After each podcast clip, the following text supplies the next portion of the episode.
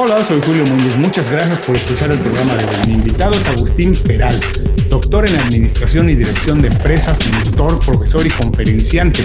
Es autor de Lidérate, el método definitivo para ser más productivo.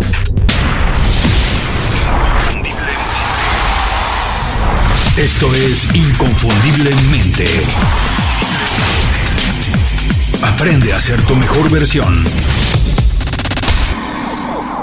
Agustín, bienvenido inconfundiblemente. Muchísimas gracias por hacer tiempo para platicar con nosotros. Para quienes no están familiarizados con tu trabajo o con lo que haces, ¿por qué no nos platicas un poco de tu historia, de tu trayectoria y en lo que estás trabajando actualmente, Agustín? Sí, hola Julio, encantado de estar con vosotros. Bueno, pues yo me dedico a ayudar a las personas, principalmente a directivos, como te comentaba antes hace un momento, con esta eh, directiva eh, mexicana que trabaja, por ejemplo, en Turquía para una multinacional de gran consumo americana, me dedico a intentar ayudarles y esto que llamamos el balance entre vida personal y vida profesional. Oh, me encanta, me das mucha envidia, de la buena. Y además tenía muchas ganas de hablar contigo porque, bueno, siempre es importante hablar de estos temas, creo que siempre es oportuno, pero qué mejor momento. Con lo que estamos viviendo, al inicio de un año, como dices, todo el mundo está un poco lideado con su agenda, porque se nos ha puesto patas para arriba de manera arbitraria, quieras o no, lo has tenido que hacer por motivos que todos sabemos, pero todo el mundo está luchando por encontrar este balance entre el trabajo y tener una vida más o menos estable. Yo sé que tú trabajaste mucho tiempo para Corporate America, para grandes transnacionales, y creo que eso lo has podido utilizar como una experiencia para aconsejar, para coachar a grandes ejecutivos. Te voy a preguntar rápidamente antes de pasar a lo del libro y todo. ¿Qué cosas que aprendiste en Corporate America te las pudiste llevar ahora a tu experiencia como emprendedor, como coach, como conferenciante? Muy buena pregunta. ¿Qué cosas y qué cosas no? ¿Qué cosas quisiste dejar y qué cosas tuviste que reaprender? Sí, sí, sí. Bien, pues mira, lo que Maxa eh, no solo te exigen que vengas con unos estudios que ellos entienden como necesarios, sino luego posteriormente quieren que sigas eh, eh, formándote, estudiando vía lectura, vía lo que, lo que tú decidas, pero que tu conocimiento no pare de crecer. Esto podría ser probablemente el mayor aprendizaje que recibí, ¿no? Luego, ¿qué cosas creo que son mejorables? Pues bueno, creo que a veces es mejorable la impersonalidad de algunas compañías, aunque en esto, por fortuna, han ido mejorando y avanzando mucho. ¿eh? Yo viví una época donde el equilibrio resultados-personas en las direcciones estaba mucho más desequilibrado que ahora. Ahora hay una cultura clarísima de, oye, aquí hay que conseguir los resultados, pero también hay que cuidar mucho a las personas. Y los líderes de hoy yo creo que viven, y mis propios clientes, yo lo percibo, están mucho más enfocados a lograr hacer crecer a sus equipos. Esto del el servant leader que hemos oído en ocasiones, el líder al servicio de su equipo, yo lo veo muy extendido. Yo me veo, de verdad, tengo una suerte de conocer muchas personas en puestos muy importantes que me destacan por trasladar o por transmitirme humildad, porque se ponen en mis manos para muchas cosas, lo cual ya dice mucho de ellos. Y luego, segundo, cómo están eh, al servicio de sus equipos y una de sus mayores prioridades es hacer crecer a su equipo para que logren lo que sea un mayor grado de su propósito profesional. Me gusta mucho también la parte que dices al principio, esto del aprendizaje constante. Y quiero preguntarte si de alguna manera esto no es una trampa, porque hoy en día vivimos conectados permanentemente. Además, vivimos en una época de abundancia, abundancia de todo, ¿eh? de información. Por ejemplo, yo platico, muchos años he trabajado en la industria de la música y ahora digo que hay abundancia de música porque en el teléfono tienes absolutamente todas las canciones que quieres, todos los artistas que quieres, así que es muy fácil desechar todo. Esto no sirve, no me costó nada, al que sigue. Hay una abundancia absoluta de todo. ¿No sientes que esto puede llegar a convertir en una trampa, que se siente la necesidad casi de estar conectado plenamente, aprendiendo todo el tiempo y que es difícil mantener el balance. ¿Cuáles son los retos de vivir hoy en día en esta época de estar conectados 24 horas al día, tener al acceso del teléfono de la mano toda la información posible y cómo podemos balancearlo? ¿Cuál es el ¿Cuáles son los retos? Tremenda la reflexión de potente. Pues mira, lo primero es que hay una base de todo. Nosotros tenemos una base que es la energía. Si la energía nos falla, nos falla todo. Y hay tres energías, física, emocional y cognitiva. ¿no? A lo que hacemos referencia es a la energía cognitiva. ¿Por qué? Porque hay un momento dado donde uno, por eh, estar demasiados años haciendo lo mismo o demasiados años sin aprender cosas nuevas, como decimos, se oxida, ¿no? Y lo que tú decías ahora es, oye, o lo que yo he citado también como aprendizaje de estas compañías es que no te permitan oxidarte. Pero como tú muy bien te estás diciendo, ahora hay una sobreinformación y una sobreestimulación incluso. ¿Con esto qué quiere decir? Que al final lo que uno tiene que tener claro es, si la energía es la base de todo, yo tengo un tiempo limitado. ¿Cómo distribuyo ese tiempo para lograr que mi energía física esté en el mejor estado, que mi energía emocional esté en el mejor estado y que mi energía cognitiva esté en el mejor estado? Mm. ¿Qué quiere decir esto? Que, efectivamente, como tú dices, aquí uno podría perderse en un exceso de querer aprender y descompensar por la falta de tiempo las otras energías. Entonces, por, resumirlo, es, ¿dónde necesitas más foco en las energías? ¿En cuál de las tres? Que normalmente suele, por personas o por momentos incluso de la vida de uno, puede haber descompensación. Y segundo, en esa que necesitas más, ¿qué necesitas concretamente en este momento? Y céntrate exclusivamente en esto. No, no hagas un, un enfoque excesivamente grande. Me gusta mucho y además, fíjate, es curioso, yo no tengo eh, los estudios para decirlo, pero yo siempre digo que a mí me gusta no solo manejar mis tareas, sino manejar mi energía, porque yo digo que no todas las horas del día son iguales. Entonces, que todo el mundo tenemos que conocernos y saber en qué momento hacer qué tipo de trabajo. En la mañana si hacer un poco de trabajo más creativo, si las cosas que son muy mecánicas, a lo mejor después de la comida, en fin, creo que es muy importante manejar las energías y no únicamente las tareas. Me encanta esto que dices de los tres niveles de energía que tenemos que aprender a manejarlos, pero también se me ocurre preguntarte, esto que hablábamos, hay una abundancia de información, se nos ha hecho creer que tenemos que estar conectados todo el tiempo, pero al mismo tiempo esto es cierto, el mundo en que vivimos hoy es mucho más productivo y es mucho más competitivo. Entonces existe también la demanda natural de ser cada vez más eficiente y más eficaz. Ahora yo digo que esto también es como las dietas. Todo el mundo sabe más o menos lo que tiene que comer. Todo el mundo en el mundo, digamos, desarrollado no el mundo no es desarrollado al mismo nivel en todas partes, pero el mundo desarrollado, quien nos escucha, que tiene un cierto nivel de información, sabe lo que tiene que comer, pero no lo hace. Lo mismo pasa con las tareas. Esto que hablabas de enfocarnos en lo prioritario. ¿Cómo diablos se puede uno enfocar en lo prioritario? Aunque sepamos qué es lo más importante. A lo mejor sabemos que contestar mails eh, dos horas no es lo más importante, pero ¿cómo podemos empezar a organizar nuestros días para ser eficientes y no solamente productivos y no solamente parecer que estamos ocupados todo el tiempo? Sí. Eh, como dicen los americanos, busy being busy, ¿no? Pero sí, efectivamente. Sí, sí, efectivamente. A ver, mm, primero, has dicho algo que sabemos que es lo prioritario. No te creas que todo el mundo sabe lo que es lo prioritario. Aquí hay un pecado capital para mí, que es que dedicamos poco tiempo a identificar lo realmente prioritario. Aquellos que sí que lo hacen, yo siempre digo lo mismo, si lo haces, enséñamelo, porque si no lo tienes escrito, ya no me vale. Lo que aparentemente aquí está claro no está tan claro y cuando de verdad lo bajas a algo concreto te das cuenta de que no lo tenías tan claro. Una vez lo tienes que identificado, lo tienes identificado, tienes que construir la agenda al revés. Tú no construyes la agenda según lo que te llega según lo que te invitan, según las reuniones, no. Tú construyes tu agenda según lo prioritario y luego tienes que tener la habilidad de ver de todo lo que te llega, qué dejas entrar y qué no, y cuánto tiempo y energía le vas a dedicar a eso que es más secundario pero habiendo cumplido con lo realmente prioritario. Ahora, tú dices que muchas veces a lo mejor estamos engañados. Dices, si no me lo enseñas, tú dices, tú ya tienes una idea de lo que es prioritario. Si no me lo enseñas, si no lo has digamos, visualizado, lo has puesto por escrito, lo has a lo mejor hasta organizado y creado un poco una estrategia para hacerlo, Eso es. es difícil identificarlo. Yo también siempre digo que podemos aprender la experiencia de otros. A lo mejor podemos ver a otros. Y yo incluso digo que yo tengo mentores digitales, personas a las que nunca voy a conocer físicamente, pero que veo su trabajo, lo admiro y jalo de ahí lo que me funciona, intento aplicarlo a mi trabajo, a mis días. Pero yo creo que todos tenemos necesidades, días, hablábamos de energías distintas, que todos tenemos que diseñar un poco un estilo de trabajo personal.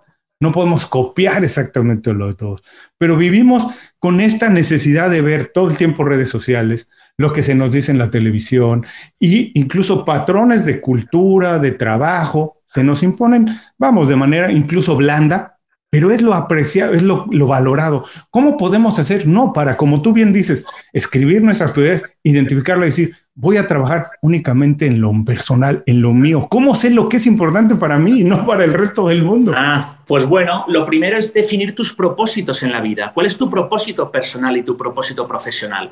Algo que tampoco tenemos definido. A mí me costó muchos años ver que la razón de muchos de mis errores era que no tenía estos propósitos por escrito. Okay. Yo ahora tengo muy claro mis dos propósitos en la vida, el personal y el profesional. El personal es ser actor principal en la educación de mis hijos y en su futuro, de mis dos hijos. Y el profesional es ayudar a personas que han decidido asumir cierta responsabilidad y tensión en sus vidas a llevarlo de la mejor manera. Estos dos propósitos son los que van a marcar claramente lo que es más prioritario en mi vida y, me va a ayudar mucho a saber decir que no a muchas cosas que puedo tener dudas, pero que cuando pienso en si están alineadas o no con mis propósitos, automáticamente sé que la decisión es no. Por lo tanto, primera base, tus propósitos, tenlos. Y otra vez más, insisto, ¿eh? a mí no me vale decir, hombre, sí, yo tengo claro lo que quiero para mi vida profesional y lo que quiero para mi vida personal. Siempre digo lo mismo, otra vez más, ¿lo tienes por escrito? Lo que no está escrito para mí no existe. Pero, a ver, pregunta, dijiste una palabra que me parece la clave. Por ejemplo, dijiste que tu propósito personal es asumir la responsabilidad de ayudar a personas que han decidido hacerlo. En el profesional, en el personal, tú asumiste la responsabilidad de ser el guía, de facilitarle a tus hijos los mejores elementos para su educación. Pero Tú asumiste la responsabilidad, esta palabra clave. Yo siento que no, no va, es difícil generalizar, pero vamos a hacerlo un poco eh, tramposamente para términos de la entrevista. Y en términos generales, la gente no quiere asumir responsabilidades. Si estoy gordo es porque eh, no tengo tiempo de hacer ejercicio porque tengo que llegar muy temprano a la oficina. Si me va mal económicamente es porque mira este gobierno cómo ha cambiado los impuestos. Pero les va mal con todos los gobiernos, no solamente con uno. Ninguna dieta les ayuda porque nunca se hacen responsables. Todo el mundo está tirando la responsabilidad a alguien más. Es mucho más fácil decir que la culpa es de alguien más.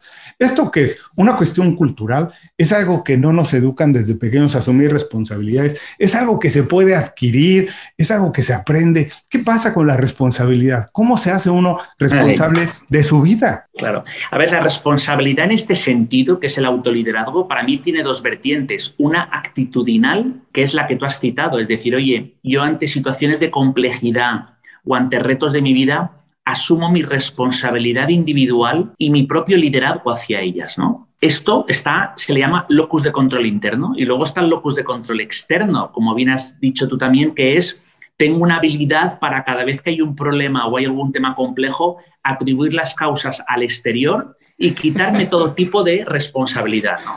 entonces, esa es la primera, la actitudinal. Lo que pasa es que, claro, por fortuna, yo creo que ha habido una corriente de speakers y de personas motivacionales que han ayudado mucho a que asumamos actitudinalmente esta responsabilidad individual. De hecho, por lo menos en España ha cambiado mucho esto estos últimos años y ha habido varias personas, speakers, que lo han hecho muy bien en este sentido y que han ayudado a cientos de personas.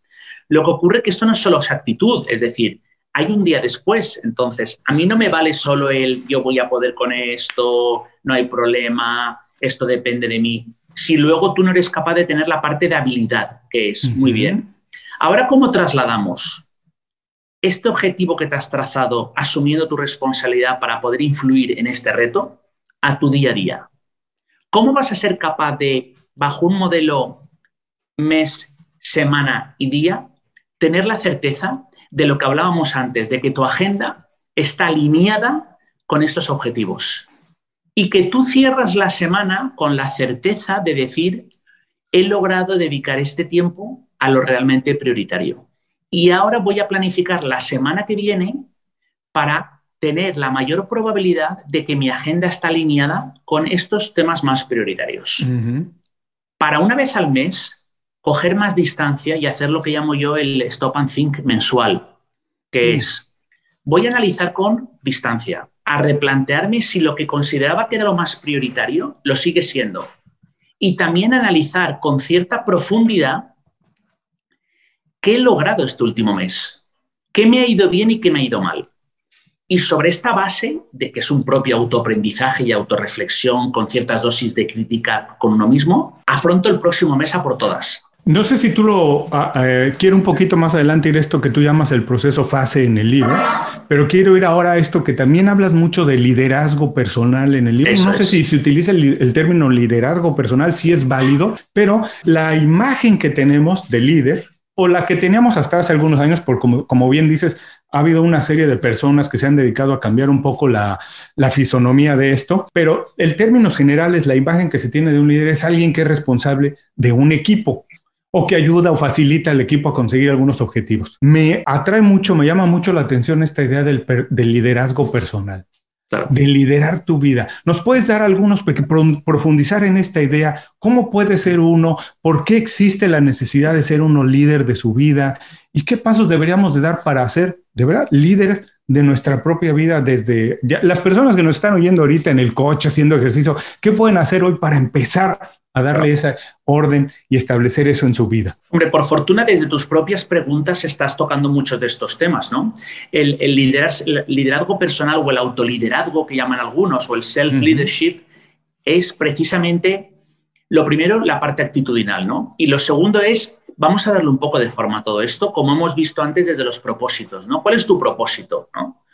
Personal y profesional. Y estos propósitos personales y profesionales tienes que concretarlos en una serie de objetivos con un plazo de tiempo coherente. A mí me gusta hablar máximo de tres meses y más hoy en día de la manera que está cambiando todo. Y luego asegúrate de reflexionar sobre si tu capacidad, cuando te fijas un objetivo, el alcanzarlo, si existe o no, porque hay personas que son especialistas en trazarse objetivos y no cumplir ninguno. Y todos los años ¿eh? llega Navidad vuelven a hacer el mismo ejercicio, vuelven a ponerse una serie de propósitos y luego, ¿qué ocurre? Cuando el propósito no lleva una acción coherente, ¿en qué se convierte? En desilusiones, ¿no? Y en lamentos. Bueno, pues analízalo, porque si en tu caso ves que hay un problema, no de claridad con respecto a lo que quieres en la vida, sino de cómo llevarlo a cabo desde tu propia acción, profundiza en esto. Es decir, aprende qué hay detrás de la efectividad personal aprende a por qué te falla, por qué no eres capaz de mantener de una manera consistente en el tiempo tu esfuerzo, ¿no? Y sobre esto te pueden fallar muchas cosas. Te puede fallar la energía. Claro, si, como hablábamos antes y tú muy bien definías, sin unos mínimos de energía es imposible abordar cualquier reto, ¿no? ¿Eh? Oye, no, te puede fallar que no eres capaz de dominar tu día a día.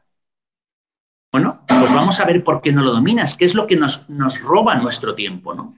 O no, mira, te puede fallar que es que te cuesta mucho de objetivos ser capaz de llevarlo a acciones manejables, ¿no? Y con cierta coherencia. Pues vamos a ver cómo un objetivo al final es como un proyecto que se estructura en una serie de pasos que hay que dar y sobre todo, si a ver si te está fallando, que es que quieres intentar hacer todo esto desde tu propia memoria y un piloto automático muy viciado por el pasado. Y tienes que quitarte una serie de hábitos y construir unos nuevos hábitos. De hecho, tú me dirás, pero yo he escuchado en varias ocasiones que lo más difícil de aprender un hábito nuevo es olvidar el anterior. Como bien dices, estamos atrapados en el pasado, repitiendo las mismas conductas y rápidamente regresamos a ellas. Una cosa que me gustó mucho también de tu respuesta, que decías que el stop and thinking, tomar un poco de tiempo y distancia y analizar con distancia lo que está pasando. Eh, yo siempre hago esta analogía que si tienes algo en la cara, es muy difícil verlo si estás muy cerca del espejo y tienes que tomar un poco de distancia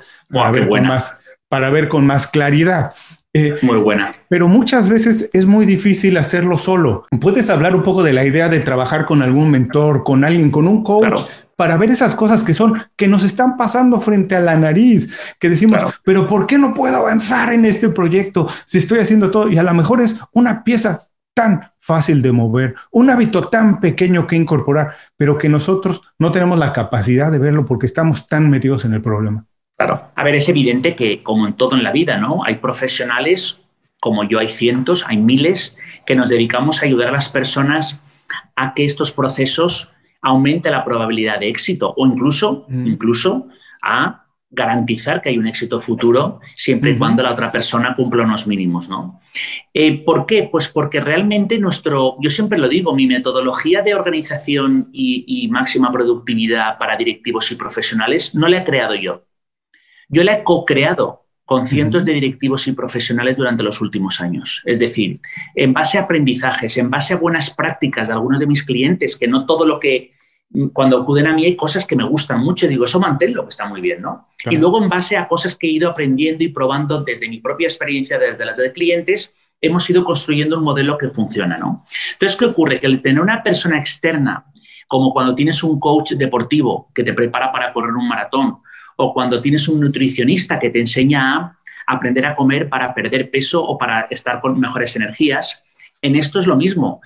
Nosotros tenemos de alguna manera muy estructurado que esto es un proceso que puede durar entre tres y cuatro meses, donde vamos dando una serie de pasos con el coacheado o coachee para que esta persona sea capaz de ir transformándose con, una, con un modelo que además está testado. Lo primero es vamos a conocer teóricamente de lo que va esto de eh, una metodología de organización y gestión del tiempo. Lo segundo, como también has citado antes, que es importantísimo, vamos a adaptarlo al máximo a tu personalidad y a tus circunstancias laborales, porque esto es necesario.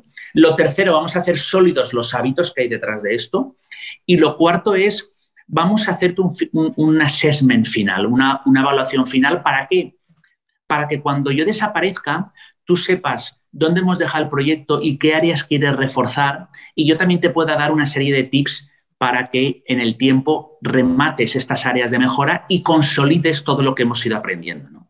Y de esto se trata. Como has dicho antes, en este proceso se eliminan malos hábitos y se crean una serie de nuevos hábitos que son muy importantes. No me acuerdo exactamente dónde lo escuché, pero fue en esta misma semana. Estaba escuchando, no me acuerdo si fue un audiolibro o un podcast tengo que revisar, pero hablaba también de trabajar con un coach y decía, muchas veces las personas no quieren trabajar con un coach porque se sienten autosuficientes y creen que a lo mejor nadie puede hacerlo mejor que ella. Pero decía, ¿tú crees que alguien podría jugar mejor que Michael Jordan al básquet? Pero no, pero tenía un coach. El coach no iba a jugar mejor que él, pero lo iba a ayudar a corregir eso que decías tú, malos hábitos. ¿O tú crees que un, un vocal coach podría cantar mejor que Cristina Aguilera? Difícilmente, ¿no? Pero sí puede ayudarle a corregir algunos malos hábitos incluso a potenciar lo que tiene, bueno, sus habilidades y sus capacidades. El coach no lo va a hacer, pero sí te va a ayudar a hacerlo. Ahora, no te voy a dejar escapar así de fácil porque yo estoy seguro que los comentarios que nos va a mandar la gente al podcast es, eso es muy fácil para Agustín y para Julio, que trabajan por su cuenta, trabajan a su horario desde su casa. Pero yo, que tengo encima un jefe que odio, que tengo que llegar todos los días a cumplir con tales y tales tareas, que llegan y me avientan mil cosas en mi agenda sin que yo las tenía planeadas, ¿cómo puedo hacerlo? ¿Cómo puedo ser responsable para tener esto que tú nos platicas, Agustín? Tengo clientes que me dicen esto, ¿no? Me dicen, mira, tenemos un condicionante que yo no sé, que quiero que me digas cuánto nos va a perjudicar en el proyecto, que es, imagínate, mi propio manager o no, es mi equipo o no, son unas circunstancias personales con mi pareja que me afectan. Yo siempre digo lo mismo. Primero vamos a ver qué está en nuestras manos, que es un pensamiento muy estoico, ¿eh? y qué, tenemos que está en nuestro poder de influencia, que siempre es mucho más de lo que uno piensa, siempre. Claro. Primero. Segundo, una vez tengamos solucionado esto, luego tenemos que ser estrategas. Estrategas porque también te digo una cosa, el problema no suele estar en el director, en el equipo, está en el enfoque que hacemos con ellos y tenemos que dejar de verlos como enemigos y verlos como mm. aliados, que es lo que son. Lo que ocurre es que hablamos poco las cosas. Esto lo tengo más que comprobado con mis propios hijos, ¿no? A veces caemos en la tentación de criticar, claro, de criticar a nuestros hijos cuando luego realmente encontramos el momento idóneo para hablarlo con ellos y vemos que ellos están mucho más en modo escucha de lo que parecía y segundo, tiene más intención de querer cambiar de la que ya habíamos nosotros criticado con anterioridad de que no hay nada que hacer. Y, bueno, y por esto, en definitiva, primero actúa tú, porque ya tu propio movimiento y tu propio avance es, es, hay un mirroring, hay un contagio al resto. Y segundo, luego sé estratega en ver qué puedes hacer para influir a los otros en que vayan en esta dirección. Que siempre se logra, además de que es muy bonito ¿eh? ver que tú has cambiado y cómo luego otros cambian gracias a ti. Me gustó mucho esta parte que dices que es un pensamiento totalmente de acuerdo, muy estoico, porque son de las meditaciones de Marco Aurelio, pero de esto que decías, que somos mucho más capaces de lo que queremos. Y es cierto, la verdad es que somos mucho más capaces de organizar lo, de lo que queremos. Siempre tenemos un poquito más, pero desafortunadamente no siempre tenemos a lo mejor la motivación para sacarlo. Pregunta rápido por lo que de tus hijos. ¿Tú crees que también toda esta capacidad de ser estratega, de influir un poco en las personas, tiene que ver con la capacidad de escuchar. Creo que a los hijos muchas veces, yo no tengo todavía la fortuna, no tengo hijos, pero creo que muchas veces a los hijos se les dice más de lo que se les escucha y que ellos a lo mejor saben más y intuyen mucho más de, de las acciones de los padres, pero como no se les escucha es muy difícil influir en ellos. ¿Tú crees que esto, la visión del líder, del compañero, de esta de inteligencia emocional, ahora trabajar con más personas de diferentes culturas, pasa más por esta capacidad de escuchar más que de siempre estar hablando? Dos cosas son mucho más poderosas que nuestro propio discurso. Una es nuestro ejemplo, el ejemplo es determinante. No, no, pretendas que tu hijo no sea adicto al teléfono móvil si tú ya lo eres, ¿no? Primera. Segunda, es mucho más poderosa la pregunta que provoque reflexión en él que tu propia aseveración.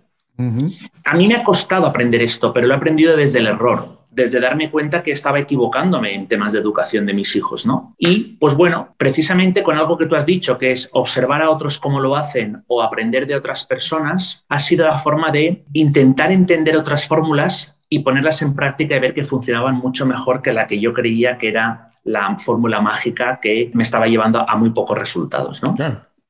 Sí, sí.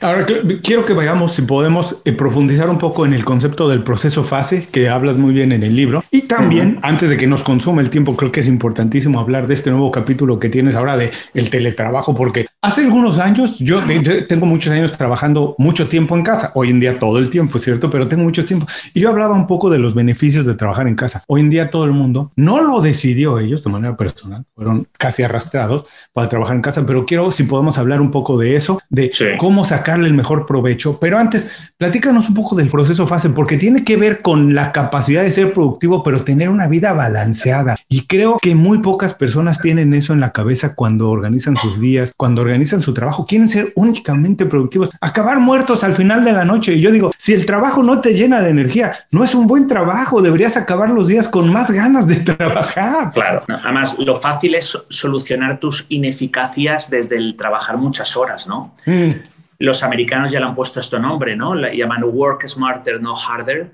y no puede haber mejor definición para ello. Lo que ocurre es que el, aprender a trabajar de manera inteligente requiere un proceso y requiere una serie de aprendizajes, que es precisamente lo que he intentado con el método FASE. ¿no? El método FASE, el FASE es el acrónimo de foco, atención, sistematización y energía. Y de lo que se trata es de que a través de estos cuatro pilares logramos que una persona mejore y lleve a cabo un proceso para lograr su máxima efectividad con un objetivo final, que es que tengas luego seis hábitos claves, keystone habits, como también dicen los americanos, seis hábitos primordiales para poder tú ser productivo de una manera bastante natural y sin grandes complicaciones, ¿no?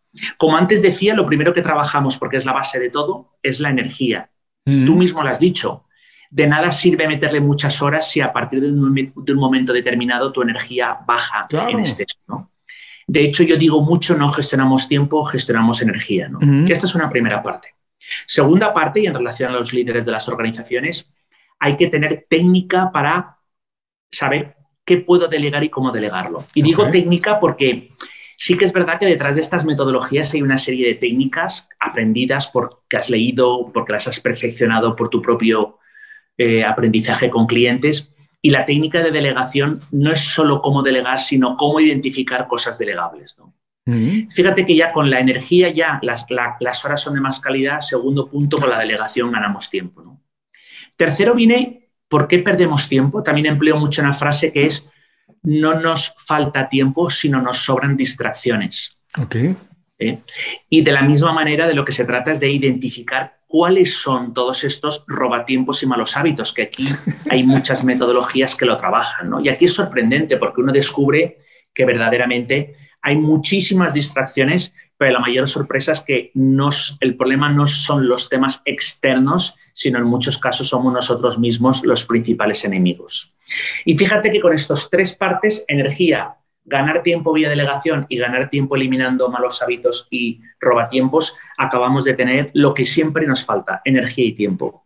Ahora tenemos que ir a la parte central del foco, que es a qué le quiero dedicar este tiempo. Y otra vez más, a través de técnicas, tenemos un proceso que nos permite identificar claramente qué es lo más importante de todo lo que hacemos, ¿no? O qué va a ser lo más determinante de cara al futuro, para que esa energía y ese tiempo que hemos ganado lo asignemos a esto a lo realmente prioritario. Y vamos ya a la parte de la A de atención. La atención plena, en mi caso, se refiere al, deep work de Cal Newport, ¿eh? el, que seguro que lo habréis nombrado en el, en el eh, programa. El, el, cómo lograr recuperar algo que ya no existe, que es la capacidad de trabajar con atención plena durante determinados periodos de tiempo sin distracción alguna. ¿Por qué? Porque entonces ya encima o por encima de todo, cuando tú te pones a trabajar en algo en concreto, lo trabajas con mucha calidad porque tu atención es total y además con periodos de tiempo suficientes para que el trabajo sea sólido y consistente. Y todo esto ya acaba con la S ¿no? de fase, que es la sistematización. Cómo todo esto que hemos descrito somos capaces de trasladarlo a unos hábitos, en este caso a seis, que nos garanticen que teniendo en cuenta estos hábitos desde la creación de los mismos y el mantenimiento, voy a mantener unos niveles de productividad de cara al futuro. Y tu forma natural de trabajo es siendo productiva. Uh, me encantó. Para todos los que nos están escuchando, los voy a invitar a pausar este programa, a regresar un poquito y anotar todas las partes del método fase y también después ir a Amazon, conseguirse el libro de Agustín, porque la verdad es que está muy bien detallado y creo que todo el mundo va a poder organizar sus días de mejor manera si hacemos unas pequeñas notas. Ahora quiero ir porque Puede ser que todo este proceso haya sido transformado en los últimos 12 meses, en el último año, porque fuimos arrebatados de las oficinas, fuimos llevados a la casa y ahora estamos trabajando así. Pero quiero enfocar el trabajo desde casa desde dos puntos de vista, Agustín. Por un lado, personas que antes no estaban acostumbradas a trabajar en casa teniendo a los niños ahí al lado, que no hacían comida y que hoy tenido que estar haciendo comida. Al mismo tiempo tienen ahí un alterón de ropa y dicen, ¿por qué no la lavo hoy miércoles a las 2 de la tarde? Eh, a lo mejor para adelantar y acaban. Y dice, al fin tengo, puedo contestar los mails hasta las 10, 11, 12 de la noche y no se organizan. Entonces, ¿cuál es el, la base? ¿Cuál es lo principal para organizar un día, como tú dices, productivo y balanceado trabajando en casa? Primera parte, si nos hablas de eso, desde, la, desde el individuo y después desde el líder. ¿Cómo un líder ahora que tiene un equipo trabajando en casa antes existían todos estos intercambios mientras ibas, te hacías un café rápido, te asomabas a la oficina de alguien, le decías algo. Hoy eso no existe. ¿Cómo un líder puede influir en su equipo para al mismo tiempo de mantenerlos con energía, productivos, enfocados, al mismo tiempo también no perder la cultura de la compañía? Bien, muy, muy importante las dos reflexiones que has hecho. La primera es que realmente yo ya te puedo decir que tengo muchos casos de personas que con un poco de esfuerzo están siendo más productivas que en el pasado, aun con circunstancias complejas, ¿eh? como la que has dicho tú, ¿no? Los niños por casa, ahora tengo que preparar muchas más cosas que antes no, no, preparaba porque tampoco estaba en casa, etcétera, etcétera. Bien, esto es verdad que ha llegado sin avisar. Lo que tampoco podemos pretender es, si nosotros teníamos una forma de trabajar en presencial o en una oficina como consecuencia de los últimos 10 años, no podemos pretender en dos meses conseguir trabajar de la mejor manera en casa y sobre todo sin además dedicarle tiempo a la propia observación y a la propia planificación. Más que nunca tenemos que asignar tiempo a observarnos cómo nos estamos organizando en casa y ver qué áreas de mejora existen. Esto es lo primero, si no va a ser muy difícil. Lo segundo es que es verdad que hay cosas negativas, pero también hay cosas muy positivas. Hemos ahorrado Ayer hablaba con un cliente y me lo recordaba, me decía, hombre, piensa que yo he ahorrado tres horas de transportes al día, ¿no? Claro. Esto es mucho tiempo en grandes ciudades, esto es continuo, la cantidad de tiempo que se ha, se ha ganado, ¿no?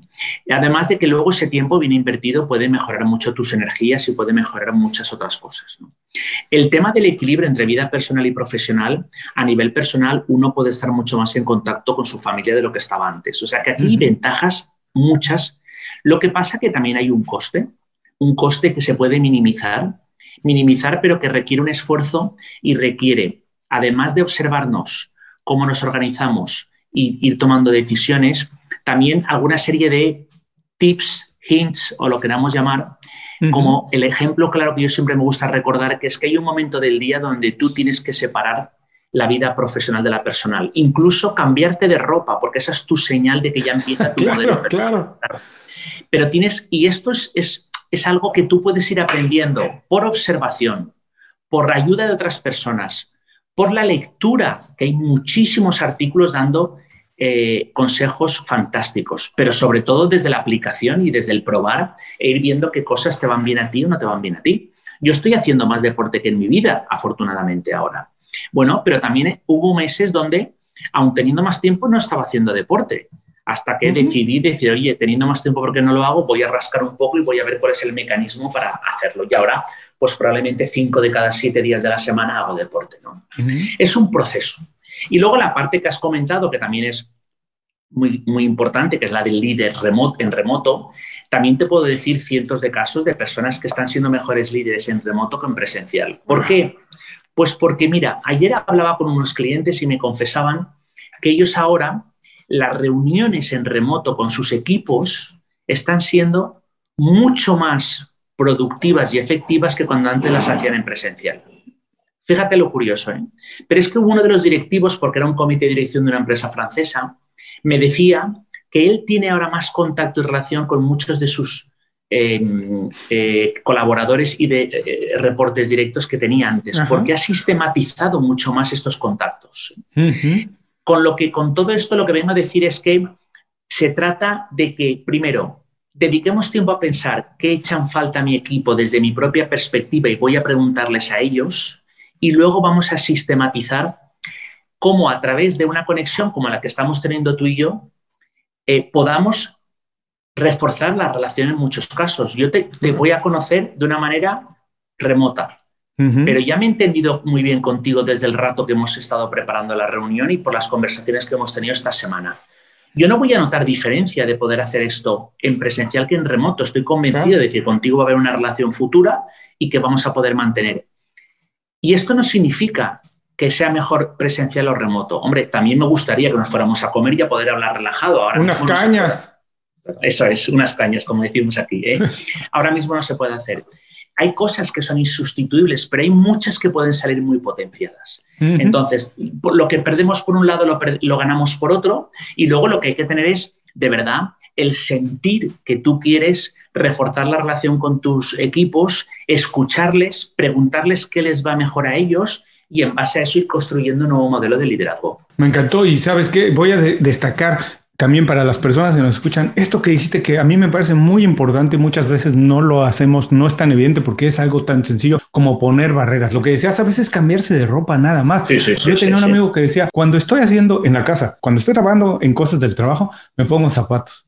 Y cuando ya voy a relajarme, voy a navegar un poco en internet, ver mis videos, me quito los zapatos. Era zapatos son zapatos soft. Muy bien. la diferencia. Muy buena idea. Mentalmente lo ponía en un distinto mood. Y sabes otra cosa que me gusta de todo esto que nos dices que se me ocurrió esta reflexión es que de verdad las rutinas son para romperse. Es muy bueno tener rutinas, pero es como en el ejercicio, como en el gimnasio. Si tú haces siempre la misma rutina, el músculo se vuelve flojo, se acostumbra a esa tensión. Y es lo que hablábamos antes. Si tú cambias de repente la rutina, te das cuenta que eres capaz de muchas más cosas y además tiendes a crecer todavía más. La manera de crecer es cambiando metódicamente la rutina. Bueno tener rutinas, pero cámbialas eventualmente. También, totalmente de acuerdo y muy buen símil. ¿eh? Y provocas nuevos caminos neuronales que mm. te van a hacer incluso que, que acabes siendo más inteligente o más capaz. O sea que totalmente de acuerdo.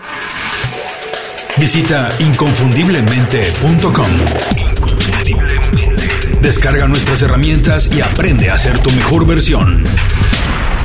Gracias por seguir con nosotros. Estoy platicando con Agustín Peral. Agustín ha sido una plática, además de entretenida, muy informativa, de esas que vale la pena pausar, escuchar varias veces, hacer nuestras notas, organizar un poco más nuestro día. Ahora en la segunda parte de la entrevista ya nos has platicado mucho del libro, de fase, pero quiero entrar un poco más al profesional, Agustín. ¿Cómo has podido aplicar todas esas cosas en tu vida? Lo que nos platicabas que hoy haces más ese ejercicio, que has tenido esa capacidad además de cambiar un poco la dinámica personal. Pero lo primero que quiero preguntarte, porque me imagino imagino que debe ser una persona de hábitos. ¿Cuál es el hábito personal que a lo mejor es el más fácil de asumir, de adquirir, de incorporar a nuestro día, que tú consideras que tienes y que te ha ayudado a conseguir más logros? Probablemente el aprendizaje continuo. Yo creo que hay una serie de hábitos, le llaman, los americanos también le llaman los meta, habits, ¿no? Porque tienen influencia en el resto de, hábitos que tienes. Y en mi caso ha sido la lectura, la lectura y aprendizaje. Otro que veo muy extendido es la práctica de deporte, ¿no? Para mucha gente. Es la base que les energiza para el resto de cosas. Pero en mi caso es la lectura con, sin lugar a dudas, del aprendizaje. Este es el que más me ha ayudado a mí. Bueno, las personas que escuchan inconfundiblemente son muchos de ellos hábitos lectores. Compartimos mucho, como te digo, que tiene que ver con la lectura, así que seguramente estarán de acuerdo en eso contigo. Ahora, rápido, esto no se lo vamos a decir a muchas personas, solamente a quienes nos escuchan. ¿Qué hábito no tienes, te gustaría tener y por qué te gustaría tenerlo? Pues mira, hay un hábito que no sé por qué razón, y a lo mejor alguien de los que nos está escuchando nos lo puede decir, me cuesta estirar más el cuerpo a nivel esfuerzo físico eh, estos, estos dos últimos años.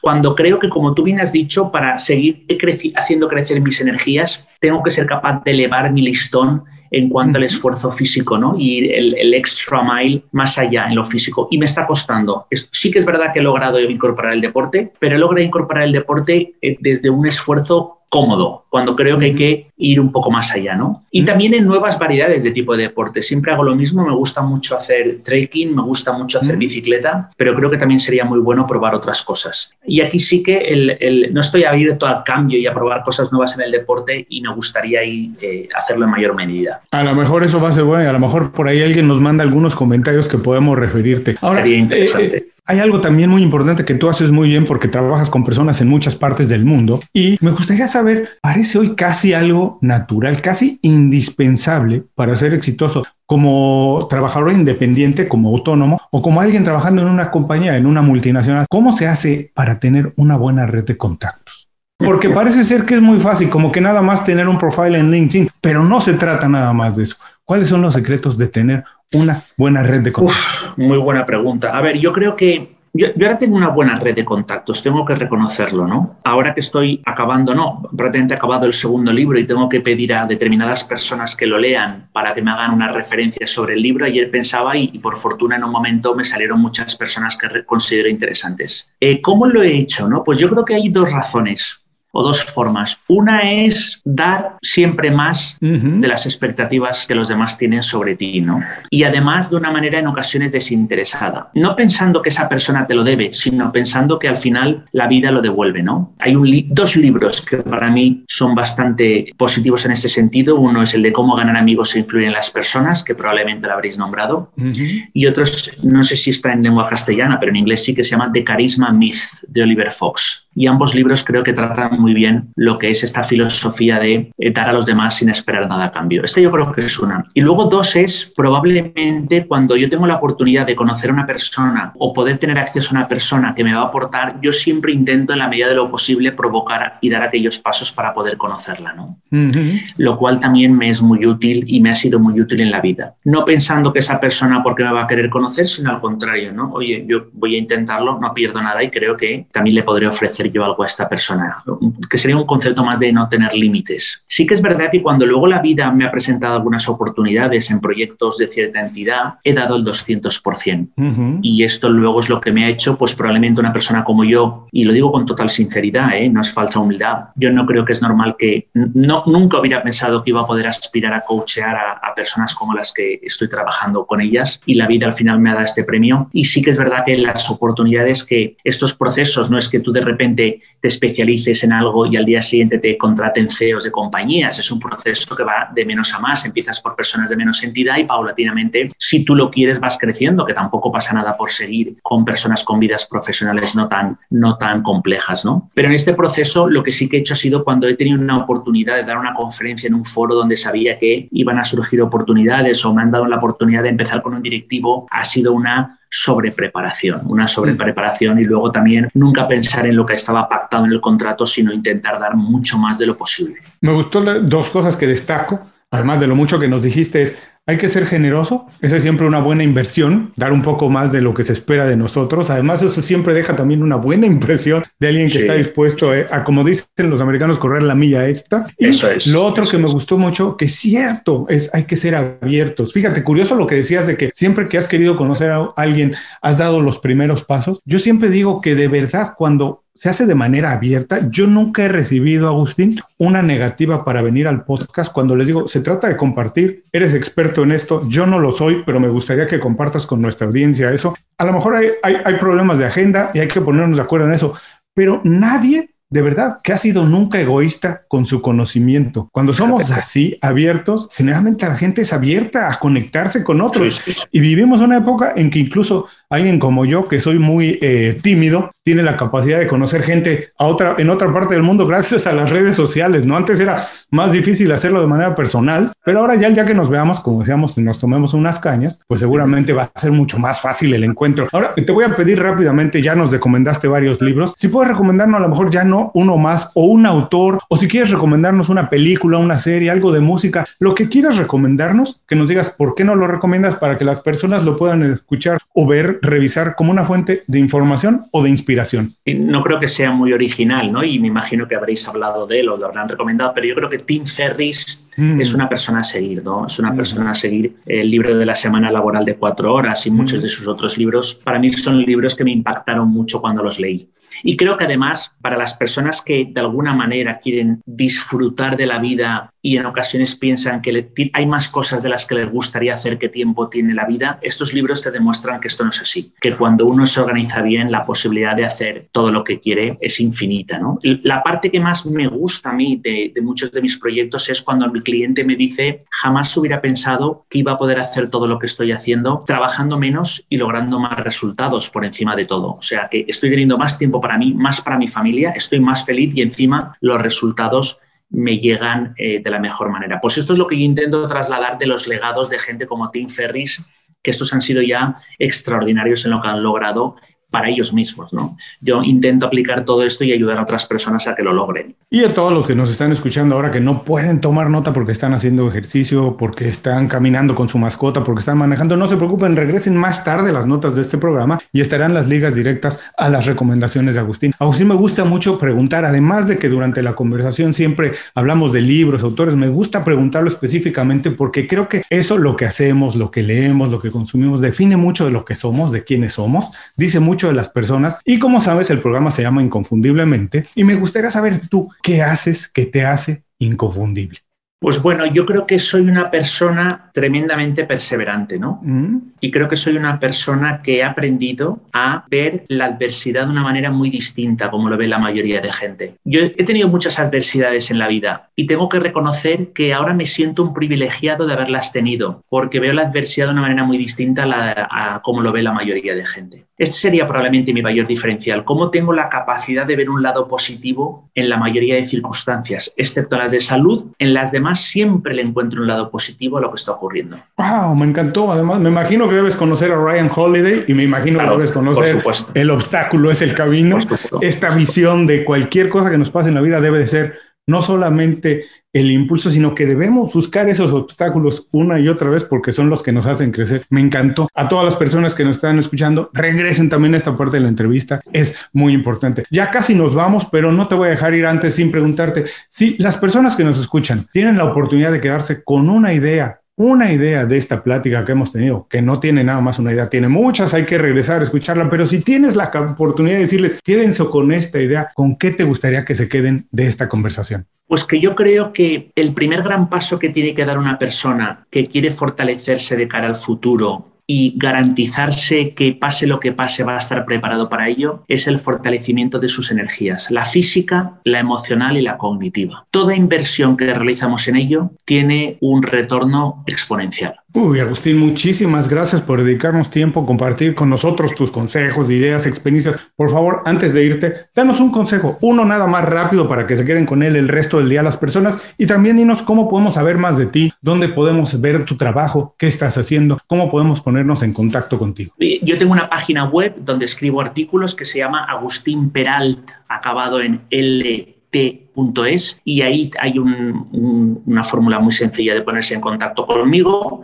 Yo siempre contesto todos los correos porque me encanta estar en contacto. Esta es la forma más sencilla, ¿no? A través de la página web o, mi propio correo ap agustinperalt, ap arroba agustinperalt.es también me pueden enviar correos que los contesto todos y, de muy buen gusto. Muchísimas gracias. Espero que la próxima vez sea en persona, ya sea en México, aquí en Miami o en Madrid, sentados en una mesa tomando unas cañas, que me encantan las cañas de, Madrid porque son así como muy chiquitas, parece que no te tomas muchas y en, en, una hora ya te tomaste cuatro, pero me encantan, me encantan. y sobre todo en el verano porque es lo único que te quita el calor en esa maravillosa ciudad. Así que espero que la próxima vez sea así. O si es en cualquier otra ciudad de España también me gustaría porque me encanta la comida española nos tomaremos unas cañas, comeremos riquísimo y seguiremos hablando de esto. Agustín, muchísimas gracias. A vosotros, un placer y hasta pronto. Cuidaros mucho. Y a todos los que nos escuchan, con esto terminamos la entrevista con Agustín Peral. Les recuerdo que todos sus consejos, así como los datos para ponerse en contacto con él, los pueden encontrar en las notas de este programa. Antes de cerrar el programa, quiero pedirte dos favores.